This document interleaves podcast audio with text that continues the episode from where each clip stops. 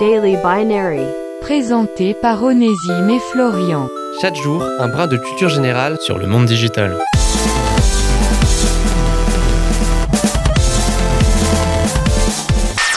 Est-ce que vous connaissez la police de caractère à la fois la plus célèbre, mais aussi la plus détestée de l'ère du numérique?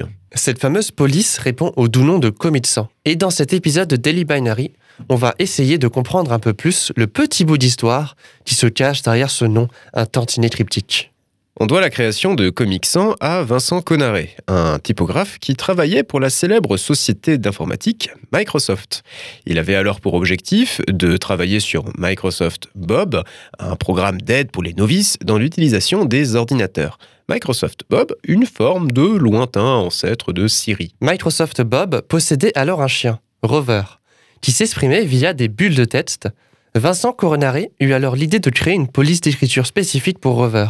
Une police à l'apparence légère, enfantine. Il décida de s'inspirer de la police des bandes dessinées ou comics de l'époque, comme Watchmen ou encore Batman. Comics sang, le sang faisant référence à l'absence d'empattement pour les lettres. Progressivement, la police commence à gagner en popularité.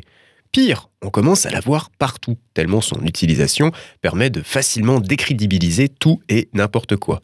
À tel point qu'une campagne fut lancée par des graphistes afin d'éliminer ou au moins de diminuer son usage la police étant considérée comme trop puérile, mal conçue, mal dessinée. En 2010, Time Magazine inclura même Microsoft Bob dans sa liste des 50 pires inventions, lui reprochant d'avoir indirectement créé Commit 100.